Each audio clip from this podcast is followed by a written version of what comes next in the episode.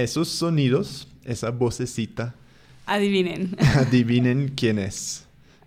Es la tercera o el tercer miembro de Spanish Obsessed del equipo. en 18 años la ponemos a trabajar con nosotros. Desde ya. Eh, pero sí, eh, ¿quién es, Liz? Es nuestra hija, eh, Ana Paz Ashby. Ana Paz. Sí, nació el... A ver si me acuerdo. Ay, Robbie. Sí.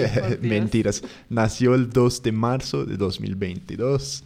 Eh, estamos re, pero re felices con nuestra, con nuestro regalito. Entonces, en este episodio les contaremos un poco de ese primer mes, sin entrar en todos los detalles muy personales, porque Ujú. nadie quiere saber eso. Pero, pues, tener una hija que nació acá en Bogotá, pues para cualquier persona es una experiencia en la vida.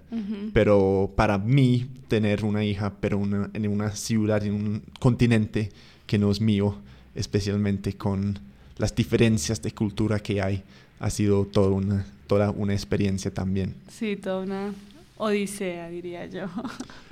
Entonces, oyentes queridos, eh, les dejamos la historia en que estábamos en Bogotá, estamos en Bogotá todavía, y básicamente al final sí que conseguimos el apartamento, todo bien, y estábamos el mes de enero, febrero, esperando a tener esta hijita.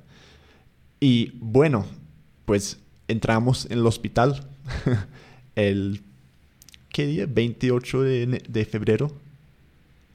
No, el primero, primero de marzo. Primero de marzo, entramos dos, salimos tres, que es, siempre es la cosa más extraña, ¿cierto? Sí, así fue.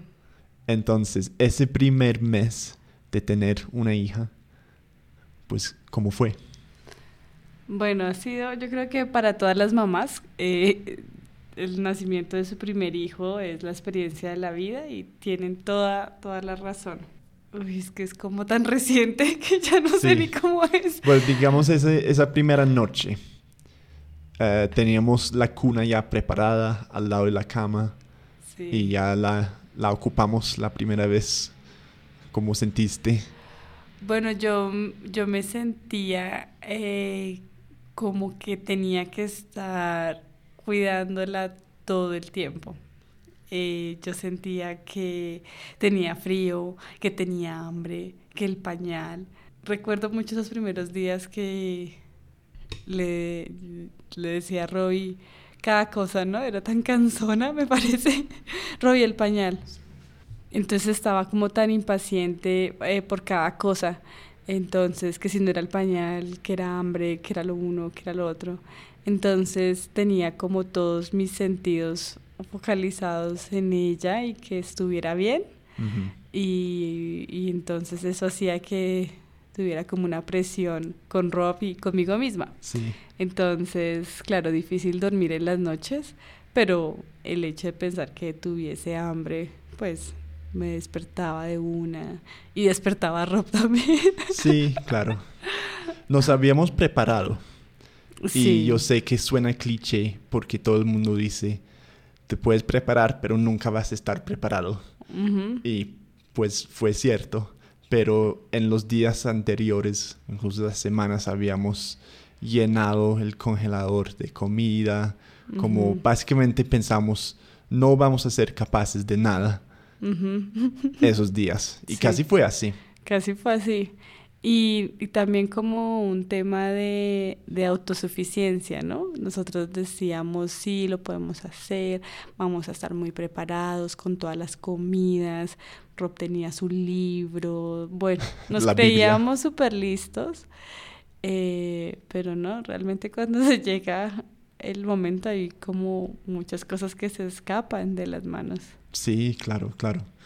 No, para mí esos primeros días yo los comparo cuando la gente me pregunta.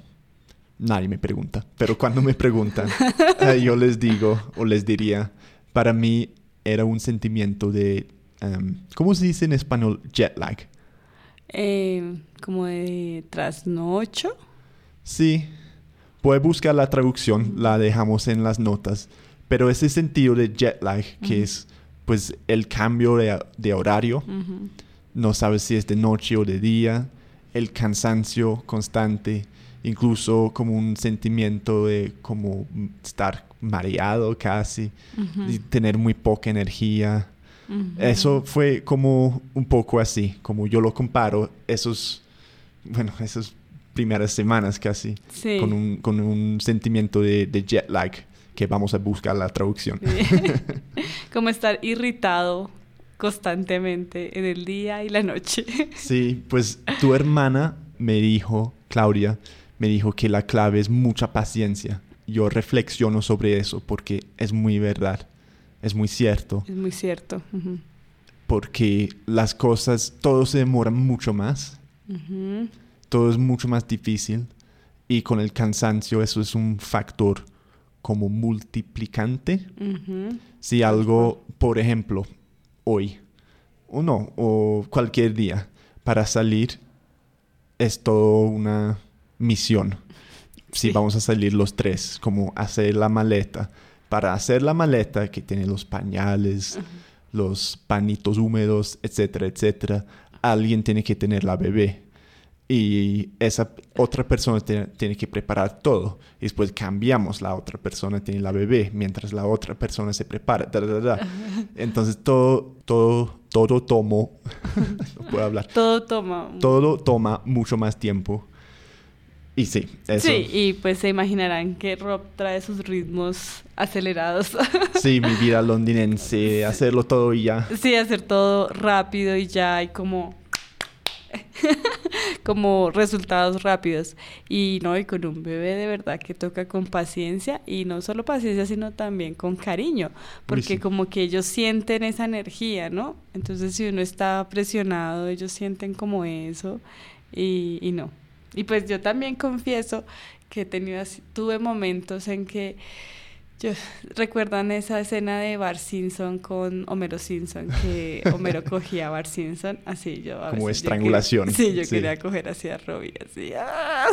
Pero porque estábamos irritados, porque había momentos. Pero todo fue pasando. Y Sí. ya.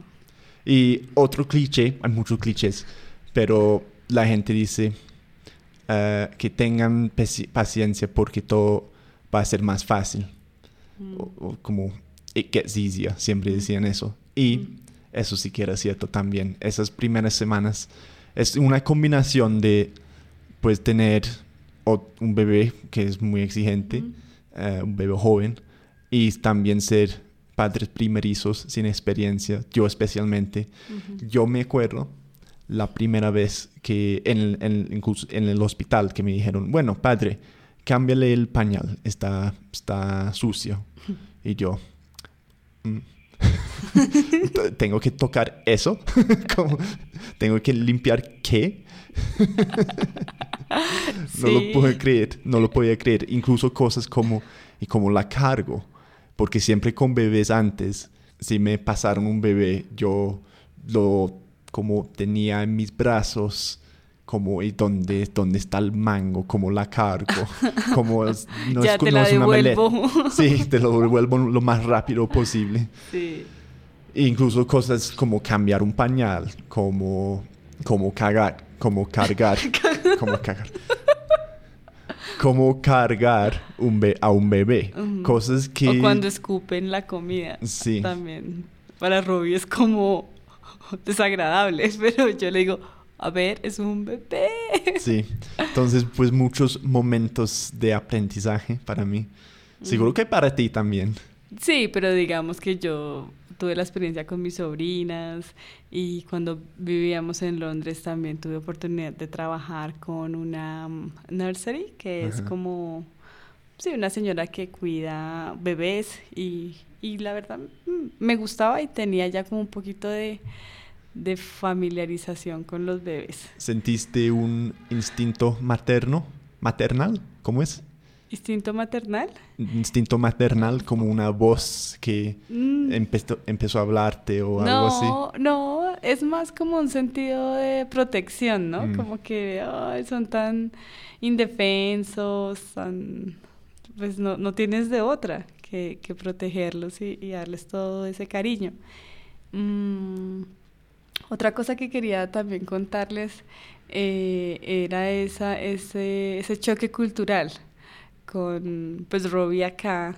Eh, mi familia pensaba que yo iba a pasar esos primeros días pues con mi mamá y mis hermanas. Que y eso es lo más típico. Sí, es como lo tradicional, que de una u otra manera las mamás y las abuelas como que rodean a, la mamá y quieren protegerla y, y, darle esos primeros cuidados. Entonces nosotros teníamos esa discusión y yo me encontraba entre la espada y la pared un poco porque yo decía, yo sé que es difícil, pero al mismo tiempo tenía Rob diciéndome, nosotros lo podemos hacer, quiero tener mi espacio como papá, no quiero, sí, como que me estén mirando todo el mundo a ver cómo lo estoy haciendo. Entonces también lo, lo entendía muy bien. Y al otro lado, pues el anhelo de pronto de, de, mi círculo de mujeres de estar eh, ahí. Entonces, pero no, finalmente lo hablamos y decidimos que lo íbamos a hacer los dos solos y cuando necesitáramos ayuda, mi familia vendría. Y me parece que estuvo muy bien sí. porque estar ahí de frente en la situación nos entrenó más rápido. Sí. De pronto al tener ahí a la mamá haciendo todo por mí, pues no me deja desarrollar esas... Y pues todos esos años viviendo los dos solos, con la independencia, no me parecía... Sí.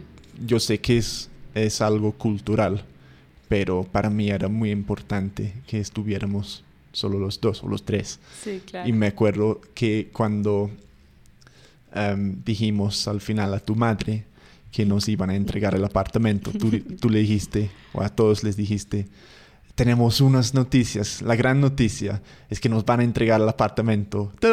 Y tu madre tenía una cara como, ay, no. no quería que nos fuéramos. No, ella estaba convencida que que la bebé iba a llegar a, su casa y que íbamos a estar todos ahí. Pero bueno, es parte de la cultura acá y... Es bonito mm. también. O sea, de lo mm. contrario, sería muy feo. Sí, claro. Claro. Pero bueno, eso fue un poco el primer mes sí. de... Ah, bueno, otra historia. No, no, no, para concluir ese, ese, ese pedacito, eh, a la final fue como un híbrido, porque tuvimos nuestro espacio y cuando necesitamos ayuda, mis hermanas están ahí pendientes, eh, con el baño, bañarla también siempre era una odisea. Yo lloraba porque la niña lloraba, no la podíamos bañar. Y era mi hermana al principio que nos ayudaba un montón. Y ya después Rob leía sus, sus libros y demás y encontró una técnica muy buena. Y bueno, todos esos procesos. La técnica de bañarla era llenar la tina con agua y poner la niña en latina. No, no tenía ninguna... Pero, pero era un poco difícil al principio porque ella lloraba mucho, no lo disfrutaba. Entonces yo, yo me ponía como nervioso. Yo, tu hermana tenía como su método todo especializado de tenerla boca abajo, de como frotarla en la espalda y todo eso. Y me parecía bien difícil. Entonces yo pensé, pues la metemos en el agua a ver qué pasa. Y le gustó. sí. Pero bueno, eso fue eh, un poco del primer mes de tener a nuestra querida Ana Paz. Vamos a seguir hablando de ella y en el próximo episodio vamos a hablar un poco más de las expectativas y la realidad de ser padres. Entonces un poco más del mismo tema. Y de Colombia, ¿no? De vivir acá en Colombia. Bueno. Son, son, muchas cosas al mismo tiempo. Gracias, Liz. Gracias.